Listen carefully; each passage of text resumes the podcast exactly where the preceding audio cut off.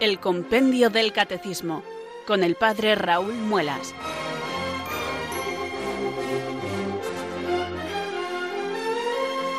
Muy buenas tardes, queridos oyentes de Radio María. Son las 4, las 3 en Canarias. Aquí comienza una nueva edición del programa El Compendio del Catecismo de la Iglesia Católica. Reciban desde Talavera de la Reina un saludo muy cordial del Padre Raúl Muelas, que un día más les habla desde estos micrófonos de Radio María, la radio de la Virgen, la fuerza de la esperanza. Sed todos bienvenidos.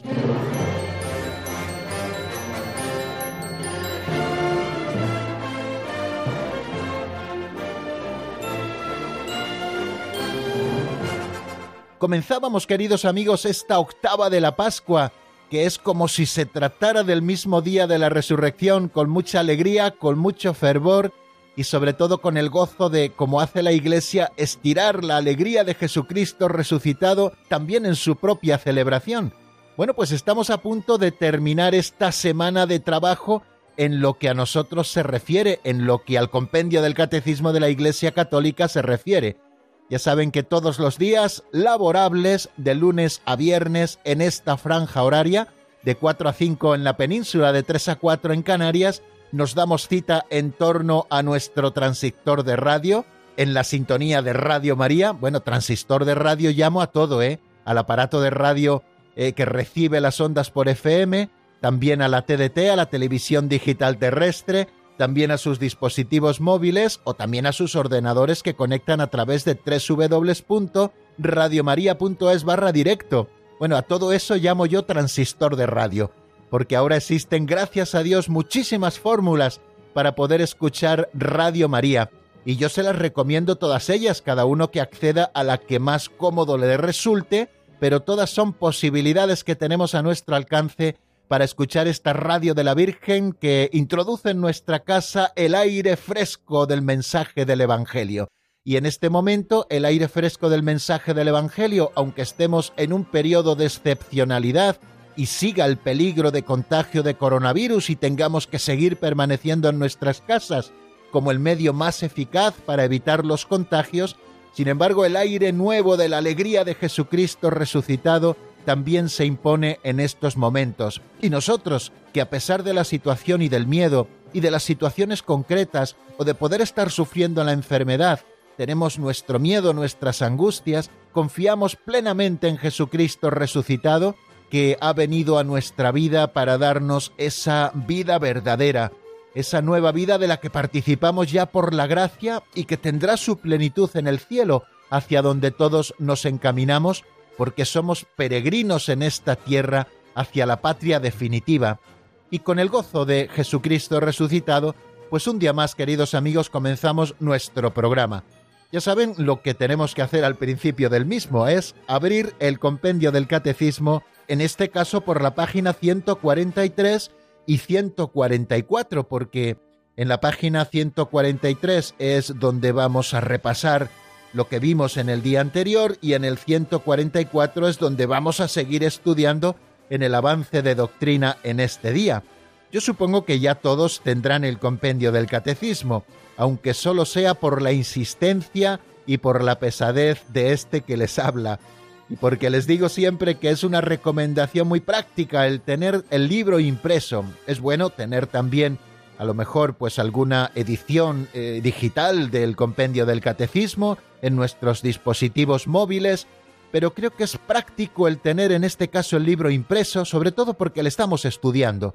Cuando se trata de hacer una lectura más liviana basta el formato digital, pero cuando se trata de estudiar, yo todavía que soy muy clásico en este sentido, pues me gusta tener el libro impreso porque le puedo subrayar, puedo hacer mis anotaciones, puedo volver a él siempre que lo necesite y aparte de eso, pues tenemos también pues todos esos subsidios maravillosos que el compendio del catecismo nos ofrece después de entregarnos esos 598 números de doctrina. Pues aparecen muchos grabados que encabezan, como les he contado en otras ocasiones, cada sección, cada parte del compendio del catecismo, porque aparecen también otros subsidios como oraciones comunes y fórmulas de vida católica, porque aparece un índice analítico que nos puede resultar muy práctico para todos a la hora de buscar temas sobre los que habla el compendio del catecismo y que podemos encontrar en cualquier momento, porque tenemos también un índice general fantástico y muy exhaustivo que nos permite pues colocar las ideas que nosotros vamos aprendiendo en su lugar y que hace que tengamos siempre en la cabeza la estructura eh, del propio compendio del catecismo que siempre nos ayuda para el estudio. Bueno, pues ya tenemos abierto, yo así lo tengo en mi mano izquierda, el compendio del catecismo y lo siguiente es rezar porque tenemos que encomendarnos al Espíritu Santo para que sea Él el que nos conduzca hasta la verdad plena. Por eso, amigos, un día más, yo les invito a que invoquemos al Santo Espíritu así. Ven Espíritu Santo, llena los corazones de tus fieles y enciende en ellos el fuego de tu amor. Envía Señor tu Espíritu que renueve la faz de la tierra. Oh Dios, que llenaste los corazones de tus fieles con la luz del Espíritu Santo, concédenos que guiados por el mismo Espíritu, sintamos con rectitud y gocemos siempre de tu consuelo por Jesucristo nuestro Señor. Amén.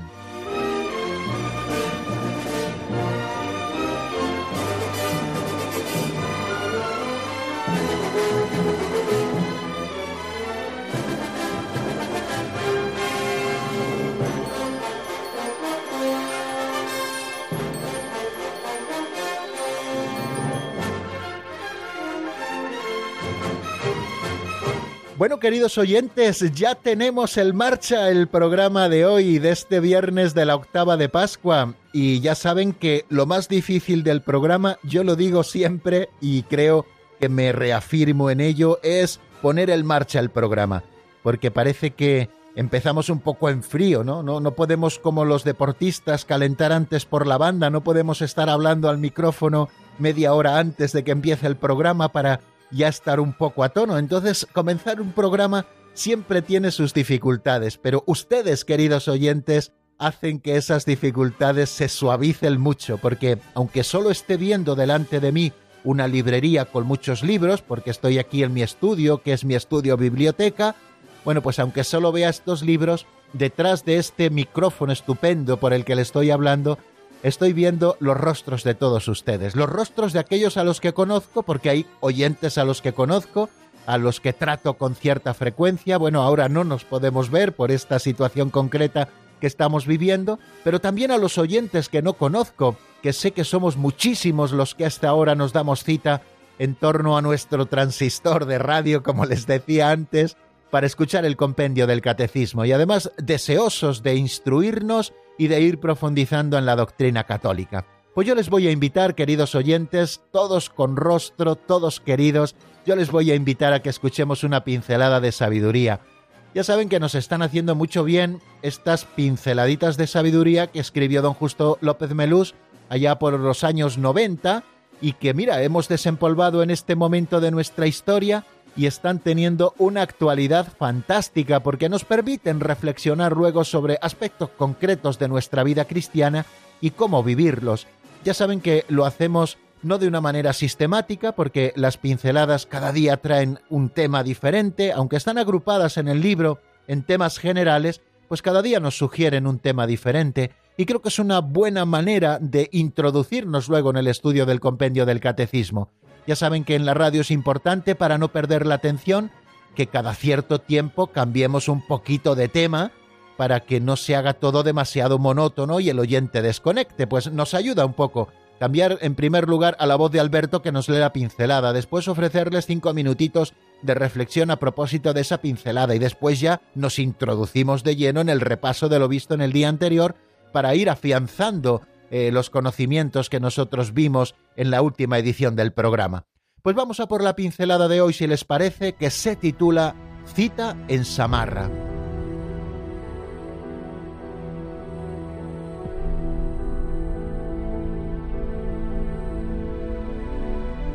Cita en Samarra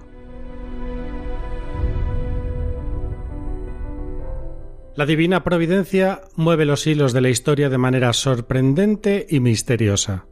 Parecía que Jesús iba a nacer en Nazaret, pero eso estaba contra la profecía de Miqueas, que decía que nacería en Belén. Entonces, un capricho de César Augusto obligó a José y a María a empadronarse en Belén. Y allí nacerá Jesús. aunque en un contexto muy distinto. Algo semejante nos transmite un cuento maometano. Vivía en Bagdad el rico fakir, que tenía un sirviente llamado Ahmed. Un día Ahmed se encontró con la muerte en el mercado. Asustado fue a su amo y le pidió un caballo para ir a Samarra, donde podría llegar por la noche y así escapar de la muerte. Luego, Fakir fue al mercado y se topó con la muerte. ¿Por qué has asustado a mi criado? No intentaba asustarlo, pero no pude evitar la sorpresa que me causó verle aquí, pues esta noche tengo cita con él en Samarra.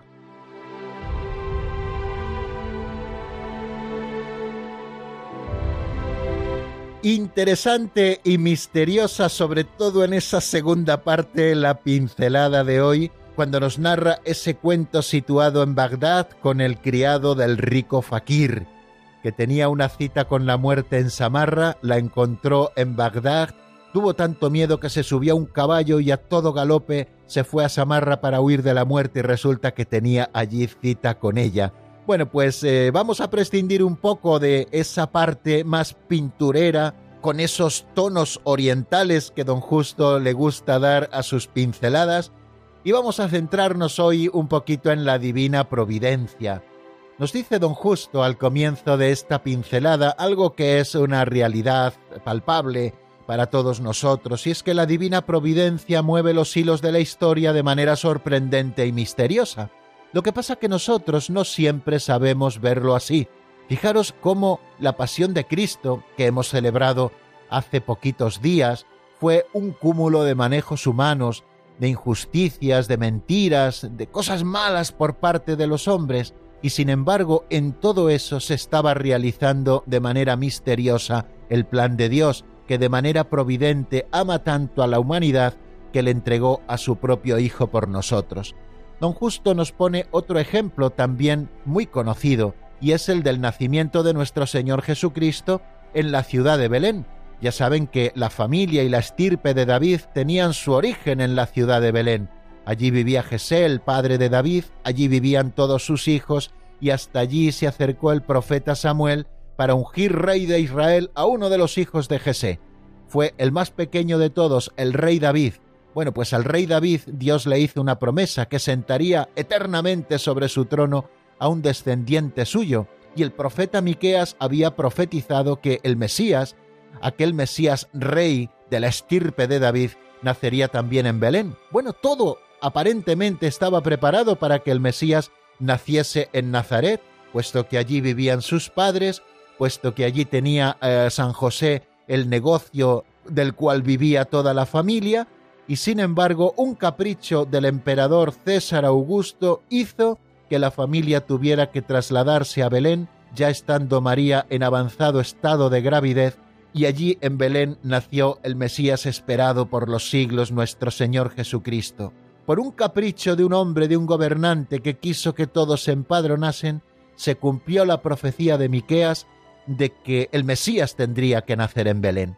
Pues algo parecido ocurre, queridos amigos, en nuestra vida.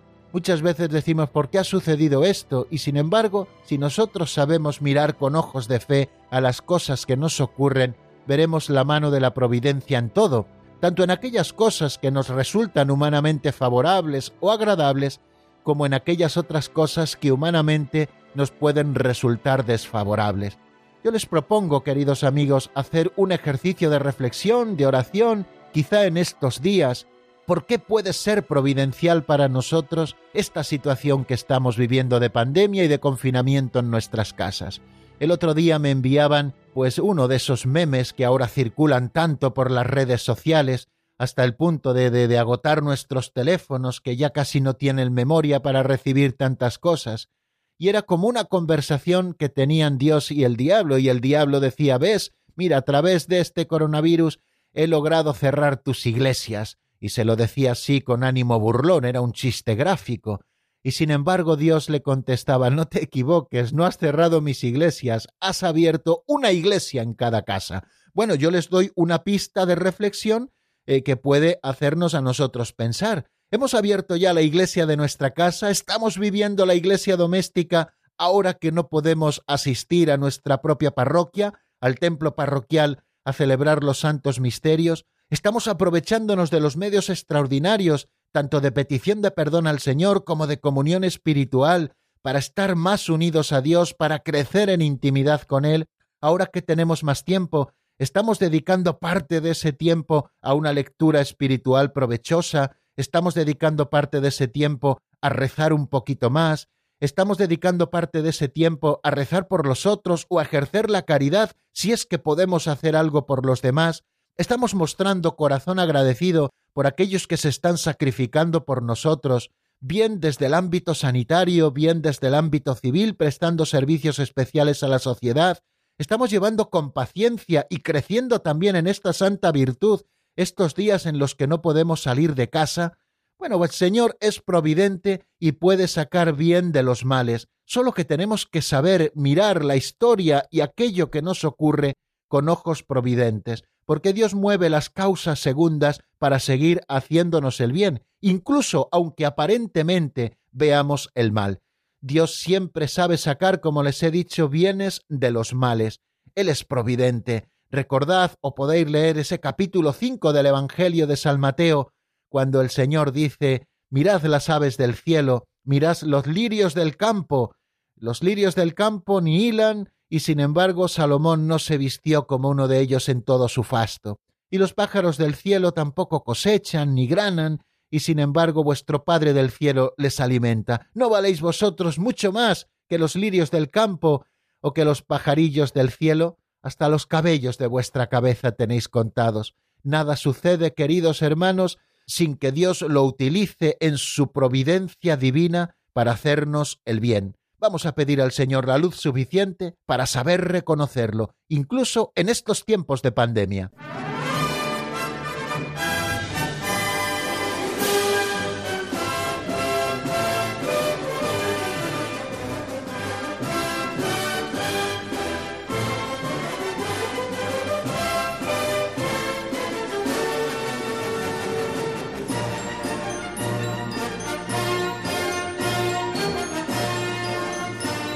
Como ustedes andan muy bien de memoria, queridos oyentes, eh, casi casi no hace falta que les recuerde que hemos empezado ya a estudiar el capítulo segundo de la primera sección de la tercera parte del catecismo.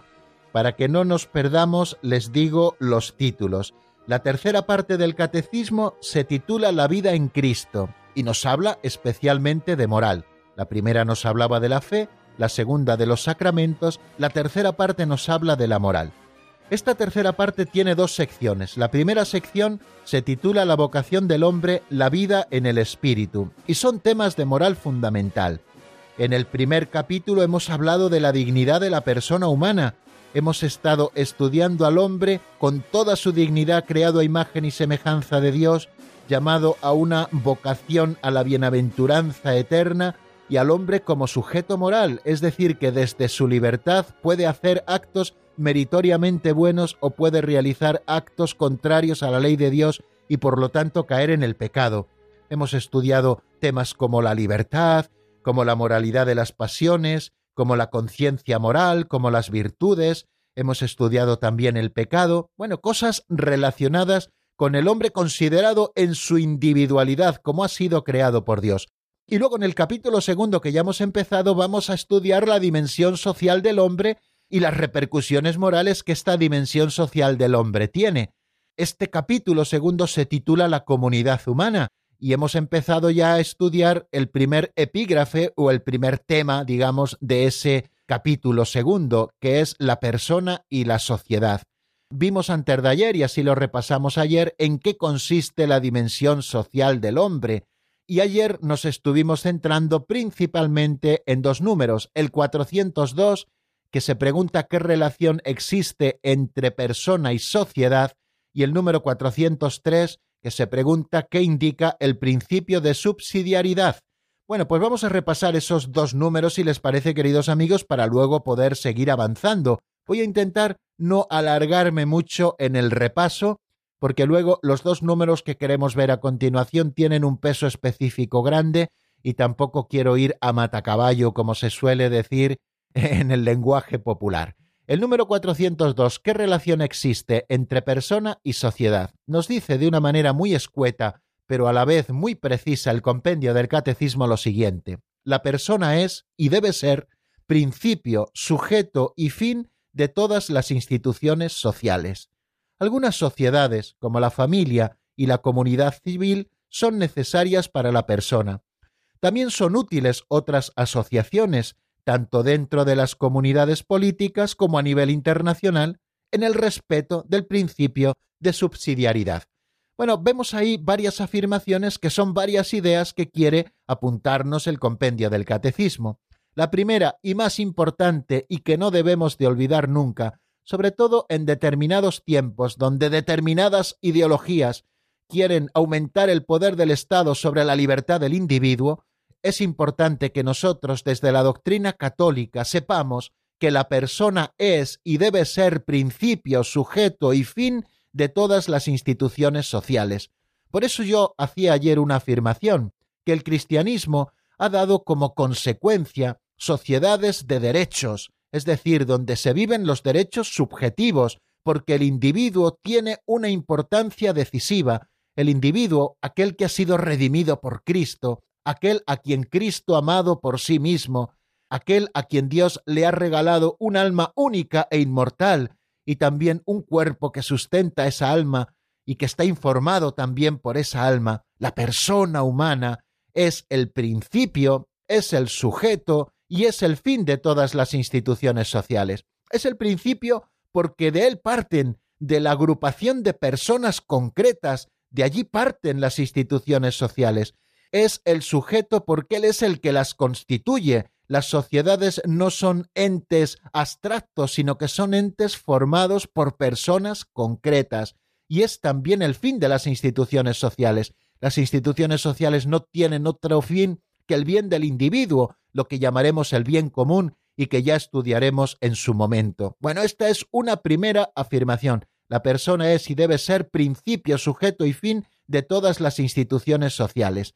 Así que papá Estado lo único que hace es estar al servicio de cada una de las personas, siempre salvaguardando el bien común de todas. No puede estar al servicio de una persona o de una clase o de una oligarquía o de unos individuos concretos, sino que debe buscar el bien general de todas las personas que constituyen esa institución social. Nos dice también el número 402 algo que es verdaderamente importante, que algunas sociedades, como son la familia y como es la comunidad civil, o como lo llama también el Papa en la Centésimos Annus, la ciudad, son necesarias para la persona. Algunas sociedades son necesarias para la persona. ¿Cuáles son esas que enumera el compendio del catecismo? Pues nos habla de la familia. La familia es la célula sobre la que se constituye la sociedad. La familia es la institución social más importante y más determinante para la vida del individuo, de la persona humana. Porque en la familia nacemos, en la familia crecemos. La familia nos ayuda en el crecimiento aportándonos tanto los bienes materiales como los bienes espirituales y culturales que necesitamos para nuestro desarrollo. En la familia encontramos también, o así ha de ser, un ambiente de afecto donde crezcamos sanamente también en nuestra psicología y en nuestra estabilidad. La familia nos acompaña, la familia nos quiere, la familia nos transmite también la fe, en el caso de las familias cristianas y ojalá sea el caso de todos ustedes, queridos amigos, la familia es necesaria. Eh, no es solamente una institución recomendable, no, no, es necesaria para cada uno de nosotros. La familia, constituida sobre la unión estable de un hombre y una mujer, en cuyo seno nacen los hijos si es que el Señor se los regala, van creciendo, van siendo educados y se convierten en perfectos ciudadanos. En la familia lo vamos aprendiendo todo. De manera que la escuela no es sino un subsidio para ayudar a la familia. La escuela no puede suplantar jamás a la familia y el Estado, no digamos, no puede suplantar a la familia, aunque algunas personas hayan dicho que es el Estado el que debe educar a sus ciudadanos. No, señor. El que debe educar a los ciudadanos es la propia familia, que es una institución necesaria. Y también necesaria es la comunidad civil o la ciudad, que lo llamamos también, es decir, esos núcleos urbanos en los que nos encontramos y en los que nos enriquecemos también con la presencia de individuos de otras familias con los que interactuamos y con los que vamos también creciendo y con los que podemos asociarnos para alcanzar fines que nosotros solos quizá no podríamos alcanzar y para desarrollar también nuestras propias iniciativas. Fijaros si son también necesarias estas instituciones que llamamos comunidad civil y que puede ser nuestro pueblo, que puede ser nuestra ciudad, que puede ser el núcleo urbano en el que nosotros nos movemos, pues son necesarias para la persona. Necesitamos crecer con otros porque naturalmente somos seres sociales, así hemos sido creados por Dios y así lo recordábamos ayer. Y luego nos hace también otra afirmación, y es que hay otras asociaciones que son útiles tanto dentro de las comunidades políticas como a nivel internacional asociaciones que han de respetar siempre el principio de subsidiariedad. Existe el Estado, existe también las agrupaciones de los estados, como en nuestro caso puede ser la Unión Europea, etcétera. Bueno, pues asociaciones que son útiles, que son útiles tanto a nivel político como a nivel internacional, pero que siempre han de respetar el principio de subsidiariedad para no quebrantar nunca la libertad de los individuos. El principio de subsidiariedad viene siempre a salvaguardar la libertad de los individuos frente al poder omnímodo del Estado que a veces se busca por parte de algunos. Bien, pues estas asociaciones, nos decía el Papa Juan XXIII en la Mater et Magistra, eh, se crean y se impulsan para fines económicos, sociales, culturales, recreativos, deportivos, profesionales y políticos, tanto dentro de cada una de las naciones como en el plano mundial. Y estas asociaciones son siempre muy provechosas y muy buenas siempre y cuando respeten ese principio de subsidiariedad. ¿Qué es el principio de subsidiariedad? Pues es precisamente lo que se preguntaba el número 403, al que ayer también nos asomábamos. El principio de subsidiariedad indica que una estructura social de orden superior no debe interferir en la vida interna de un grupo social de orden inferior, privándole de sus competencias, sino que más bien debe sostenerle en caso de necesidad. Y es que decíamos que, eh, siguiendo un poco el ejemplo que Dios nos ha dejado en el gobierno del mundo, así también tenemos que proceder nosotros.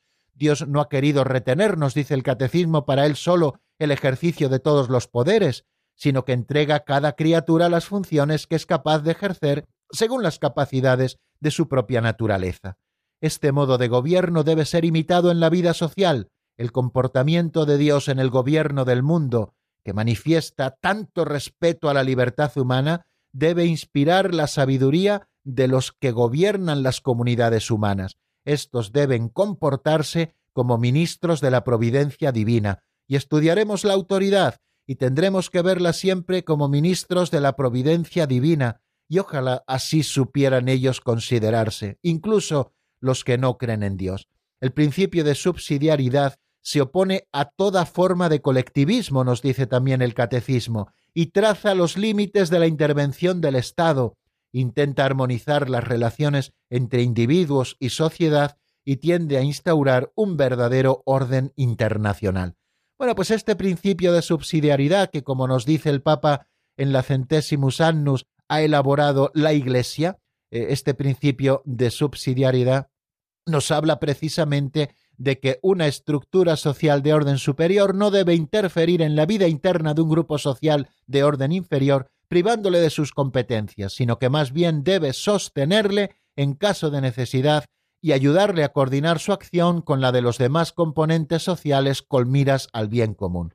Y hasta aquí, queridos amigos, nuestro repaso de lo que vimos en el día de ayer. Nos detenemos un momentito, como hacemos siempre después del repaso, para reflexionar un poco sobre lo dicho con una canción, en este caso de Tere Larraín, un tema titulado Reflejo de Dios sacado del álbum A pesar de todo.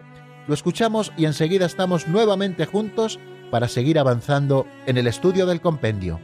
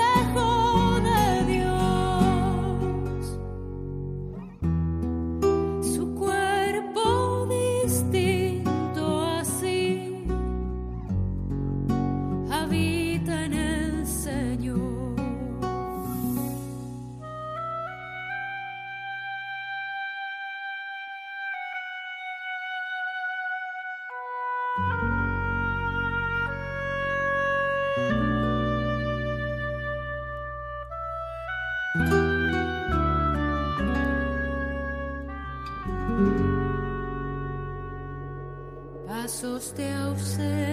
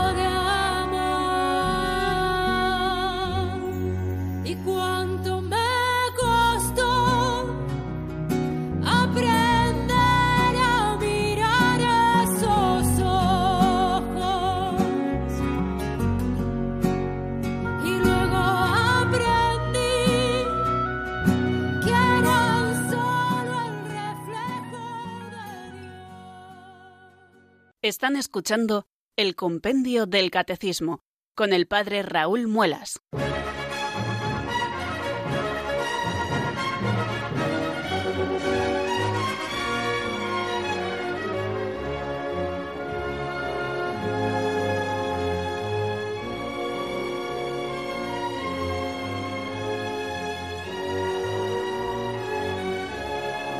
Seguimos, queridos oyentes, en el compendio del catecismo de este día y vamos a avanzar hacia este cuarto momento que titulamos Avance de Doctrina. Vamos a tomar un nuevo número, el que se nos presenta a continuación, que es el 404, que se pregunta qué más requiere una auténtica convivencia humana.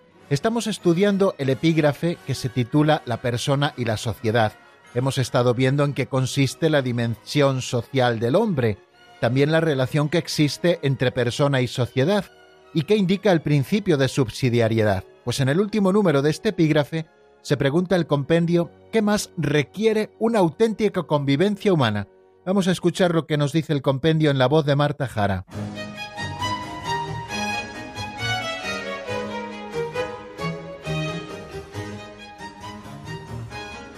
Número 404. ¿Qué más requiere una auténtica convivencia humana? Una auténtica convivencia humana requiere respetar la justicia y la recta jerarquía de valores, así como el subordinar las dimensiones materiales e instintivas a las interiores y espirituales. En particular, cuando el pecado pervierte el clima social, se necesita hacer un llamamiento a la conversión del corazón y a la gracia de Dios para conseguir los cambios sociales que estén realmente al servicio de cada persona, considerada en su integridad. La caridad es el más grande mandamiento social, pues exige y da la capacidad de practicar la justicia.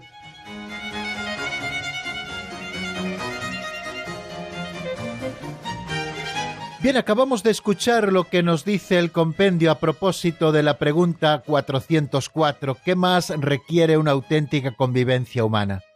Una auténtica convivencia humana requiere respetar la justicia en primer lugar y también la recta jerarquía de valores, así como el subordinar las dimensiones materiales e instintivas a las interiores y espirituales.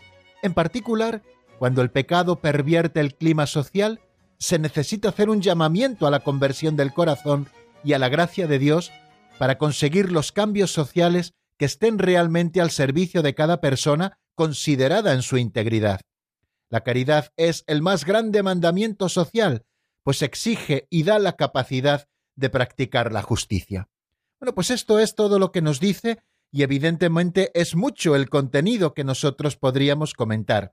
Vamos a intentar hacerlo de una manera resumida, entresacando quizá las ideas fundamentales de este texto del 304. Una auténtica convivencia humana requiere respetar la justicia, nos dice en primer lugar. ¿Cómo definía el propio compendio la justicia? Cuando hablaba de la virtud de la justicia, nos decía en el número 381 que la justicia consiste en la constante y firme voluntad de dar a los demás lo que le es debido. Bueno, pues una auténtica convivencia humana requiere respetar esto, que cada uno tenga lo que le es debido, esa constante y firme voluntad por parte de todos de dar a los demás lo que les es debido. Y no lo olvidemos, también nos lo dice el 381, de dar a Dios también lo que le es debido. La justicia para con Dios, nos recordaba el número 381, se llama virtud de la religión. O sea que no podemos sacar a Dios, más si me siendo creyentes de la vida social. ¿Cómo vamos a echar a Dios de la vida social si podemos disfrutar de ella porque Él nos ha creado así como seres sociales? O sea que una auténtica convivencia, en primer lugar, requiere respetar la justicia y en segundo lugar requiere una recta jerarquía de valores.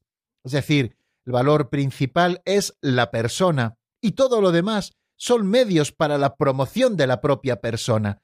O sea que no podemos invertir los valores verdaderos, es decir, utilizar lo que son medios como si fueran fines y utilizar lo que son fines que son las personas como si fueran instrumentos para alcanzar determinados medios.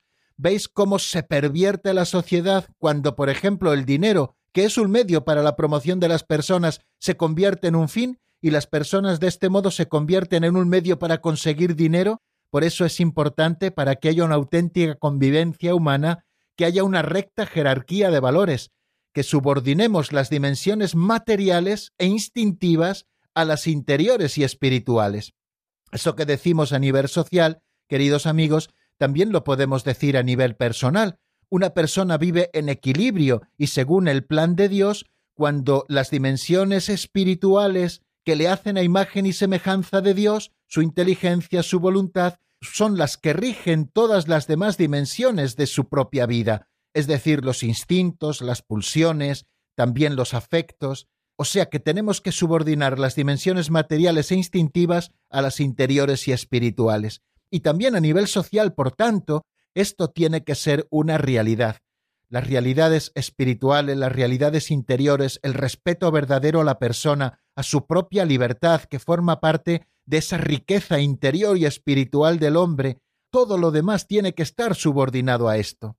Y continúa diciéndonos el número 404, en particular, cuando el pecado pervierte el clima social, y el pecado lo hace muy a menudo, se necesita hacer un llamamiento a la conversión del corazón y a la gracia de Dios para conseguir los cambios sociales que están realmente al servicio de cada persona considerada en su integridad.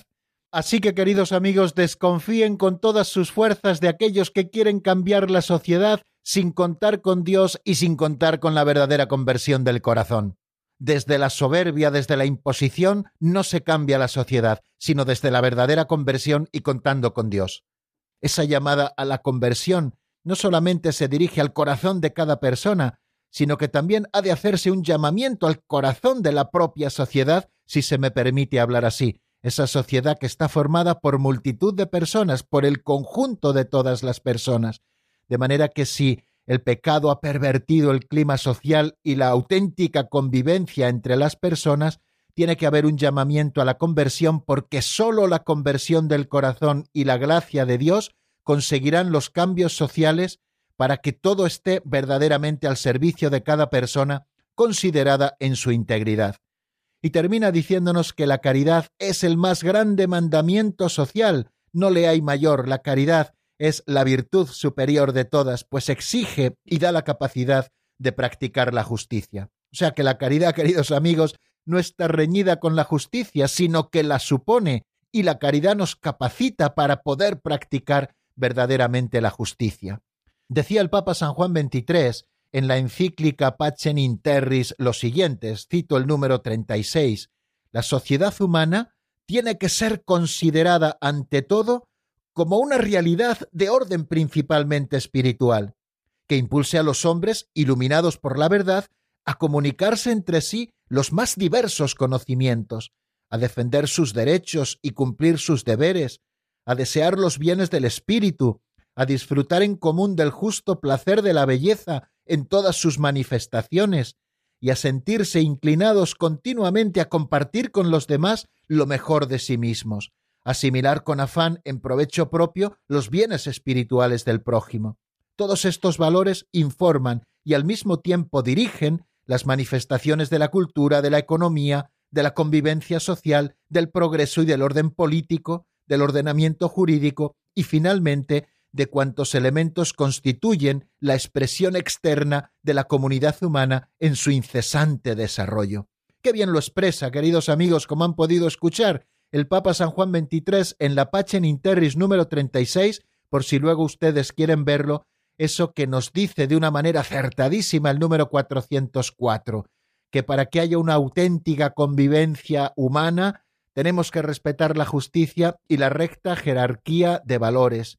Tenemos que considerar, por tanto, a la sociedad ante todo como una realidad de orden principalmente espiritual, que impulse a los hombres, iluminados por la verdad, a comunicarse entre sí los conocimientos, a defender sus derechos, a cumplir sus deberes, a desear los bienes del espíritu, a disfrutar en común del justo placer de la belleza en todas sus manifestaciones, a sentirse inclinados continuamente a compartir con los demás lo mejor de sí mismos, y a todo esto debe estar subordinado todo lo demás. Precisamente desde aquí es desde donde se podrá promocionar las manifestaciones de la cultura, de la economía, de la convivencia social, del progreso, del orden político, del ordenamiento jurídico y de todas las demás expresiones externas de la comunidad humana en su incesante desarrollo. Es interesante también lo que nos dice el compendio sobre doctrina social de la Iglesia a propósito de la convivencia basada en la amistad civil. Nos dice que el significado profundo de la convivencia civil y política no surge inmediatamente del elenco de los derechos y deberes de la persona. Esta convivencia adquiere todo su significado si está basada en la amistad civil y en la fraternidad. La amistad civil, así entendida, es la actuación más auténtica del principio de fraternidad que es inseparable de la libertad y de la igualdad. ¿Y esto por qué? Pues porque el campo de la amistad es el del desinterés, el del desapego de los bienes materiales, el de la donación, el de la disponibilidad interior a las exigencias del otro. Este tema de amistad civil es muy interesante y es una pena que no podamos profundizar mucho más en él. Bueno, pues cuando vemos que todo esto se pervierte y pervierte también el clima social, es decir, cuando se produce la inversión de los medios y de los fines, lo que lleva a dar valor de fin último a lo que solo es medio para alcanzarlo, o a considerar las personas como puros medios para un fin, engendra estructuras injustas que hacen ardua y prácticamente imposible una conducta cristiana conforme a los mandamientos del legislador divino. Este mensaje radiofónico lo daba el Papa Pío XII allá por el año 1941. Cuando esto ocurre, es preciso entonces apelar a las capacidades espirituales y morales de la persona y a la exigencia permanente de su conversión interior para obtener cambios sociales que estén realmente a su servicio. La prioridad reconocida, nos dice el Catecismo Mayor de la Iglesia, a la conversión del corazón no elimina el modo alguno, sino al contrario, impone la obligación de introducir en las instituciones y condiciones de vida, cuando inducen al pecado, las mejoras convenientes para que aquellas se conformen a las normas de la justicia y favorezcan el bien en lugar de oponerse a él. Y esto es imposible sin la ayuda de la gracia. Sin la gracia de Dios los hombres no sabrían acertar el sendero a veces estrecho entre la mezquindad que cede al mal y la violencia que creyendo ilusoriamente combatirlo lo está agravando, es centésimos annus de San Juan Pablo II quien nos lo indica en el número 25. Es el camino de la caridad, como nos decía el final de ese número 404, la caridad que representa el mayor mandamiento social, el que ha de imponerse. Respeta al otro y sus derechos, exige la práctica de la justicia y es la única que nos hace capaces de poder practicarla y además inspira una vida de entrega de sí mismo. Quien intente guardar su vida nos decía el Señor en el capítulo 17 de San Lucas, la perderá, y quien la pierda la conservará. Pues se nos llama, queridos amigos, a la conversión del corazón y a dar la vida también para que nuestra convivencia humana sea verdaderamente fraterna, para que no se pervierta el clima social. Así que ahora, queridos amigos, que estamos viviendo momentos convulsos, aquí podemos ver una clave para poder evolucionar hacia lo que Dios quiere y hacia nuestra plena felicidad, que es la conversión del corazón. Bueno, pues vamos a dejarlo aquí, queridos amigos, lo referente a este número 404. Nos vamos a detener un poquito también en la palabra para escuchar un tema del padre Eduardo Meana que se titula Quiero guardar mi corazón en ti. Está sacada del álbum Fértil. La escuchamos y luego aprovechamos los últimos minutos para el número 405.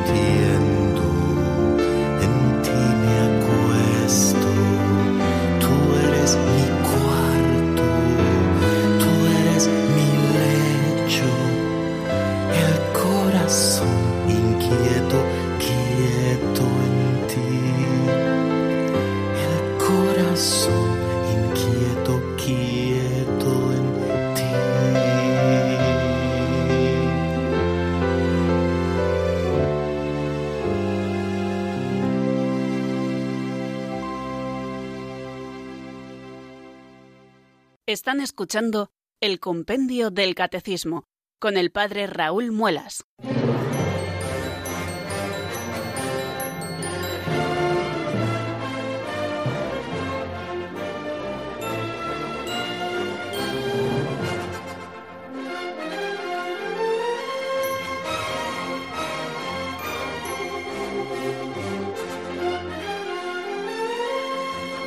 Bien, continuamos queridos amigos hasta el final del programa y nos encontramos con el 405 que hable un nuevo apartado, que es el de la participación en la vida social. ¿Qué es lo que vamos a estudiar aquí? Pues principalmente dos cosas.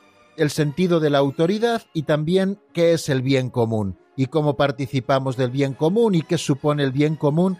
Todas estas cosas las vamos a ver en este apartado que yo suelo llamar epígrafe según esa cuarta acepción que el diccionario de la Real Academia da al término epígrafe, que es el de rótulo. En ese sentido lo digo. Bueno, pues abrimos un nuevo apartado, un nuevo epígrafe, como yo suelo decir, que se titula La participación en la vida social. Y lo hacemos con el número 405, que se pregunta en qué se funda la autoridad de la sociedad. ¿Qué nos dice el compendio?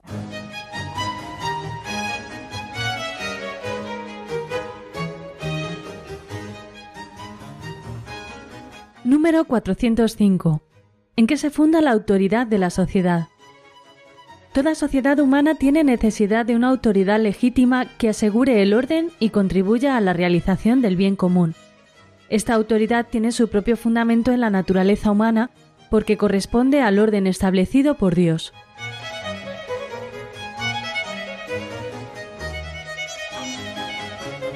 Bueno, acabamos de escuchar que toda sociedad humana tiene necesidad de una autoridad legítima.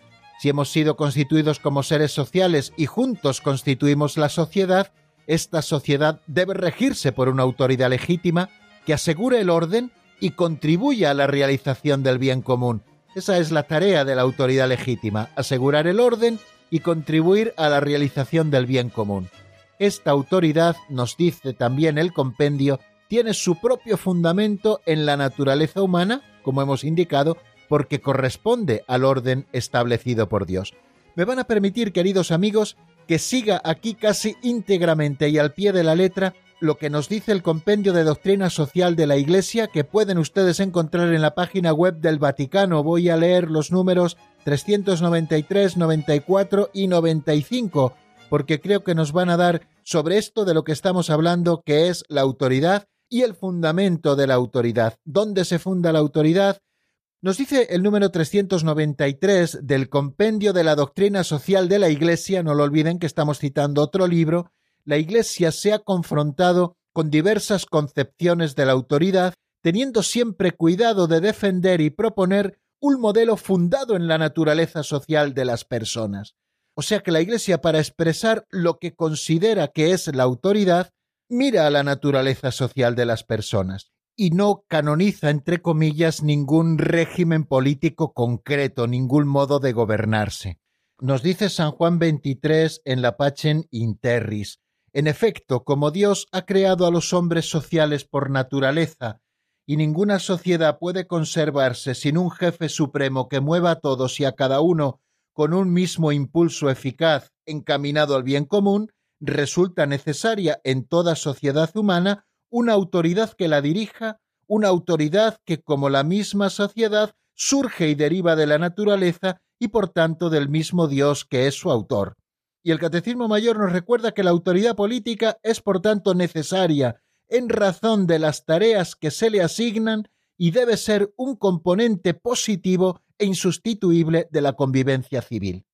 ¿Y qué es lo que debe hacer la autoridad política? Pues debe garantizar la vida ordenada y recta de la comunidad sin suplantar la libre actividad de las personas y de los grupos, sino disciplinándola y orientándola hacia la realización del bien común, respetando y tutelando la independencia de los sujetos individuales y sociales. La autoridad política es el instrumento de coordinación, por tanto, y de dirección mediante el cual los particulares y los cuerpos intermedios se deben orientar hacia un orden cuyas relaciones, instituciones y procedimientos estén al servicio del crecimiento humano integral. El ejercicio de la autoridad política, por tanto, así en la comunidad en cuanto tal como en las instituciones representativas, deben realizarse siempre dentro de los límites del orden moral para procurar el bien común según el orden jurídico legítimamente establecido por establecer. Es entonces cuando los ciudadanos están obligados en conciencia a obedecer, como nos indica Gaudium et Spes en el número 74.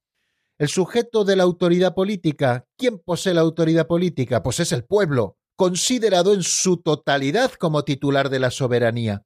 El pueblo transfiere de diversos modos el ejercicio de su soberanía a aquellos que elige libremente como sus representantes, pero conserva la facultad siempre de ejercitarla en el control de las acciones de los gobernantes y también en su sustitución, en caso de que no estén cumpliendo satisfactoriamente sus funciones. Si bien esto es un derecho válido en todo Estado y en cualquier régimen político, el sistema de la democracia, gracias a sus procedimientos de control, permite y garantiza su mejor actuación. El solo consenso popular, sin embargo, no es suficiente para considerar justas las modalidades del ejercicio de la autoridad política. Bueno, pues vamos a tener que dejarlo aquí, queridos amigos, entre otras cosas porque no nos queda más tiempo. Pero fijaros si es interesante todo esto. Y ojo, cuando hablamos de sistema democrático, no piensen solamente en las realizaciones de los sistemas democráticos, porque bien se demuestra cada día que a veces de democrático tienen poco. A todo lo quieren llamar democrático y al final solo quieren limitarse a consultar al pueblo una vez cada cuatro años, intentar manipularlo cada uno a su manera, para luego tratar de imponer lo que ellos quieren. Ojo con esto, porque esto no es democracia verdaderamente, y tenemos que tener cuidado de no identificar siempre democracia con lo que llaman democracia. ¿eh? Bueno, pero esto ya lo seguiremos viendo si Dios quiere y tampoco es cuestión ahora de hacer unas críticas que no vienen al caso. Terminamos, queridos amigos, así nuestro programa y terminamos toda esta semana de trabajo. El lunes, si Dios quiere, tendremos una actividad extraescolar, como hemos hecho algunos lunes también de cuaresma, y como el domingo, si Dios quiere, es el domingo de la Divina Misericordia, el lunes aquí en este espacio y presentado por mí, pues tendremos también una charla preciosa sobre la Divina Misericordia que seguro que les encanta. Bueno, ya se la voy anunciando, pero esto será el lunes y el martes continuaremos con estos temas de la autoridad a propósito de la participación en la vida social. La bendición de Dios Todopoderoso, Padre, Hijo y Espíritu Santo, descienda sobre vosotros y permanezca para siempre. Amén. Hasta el lunes, si Dios quiere, amigos.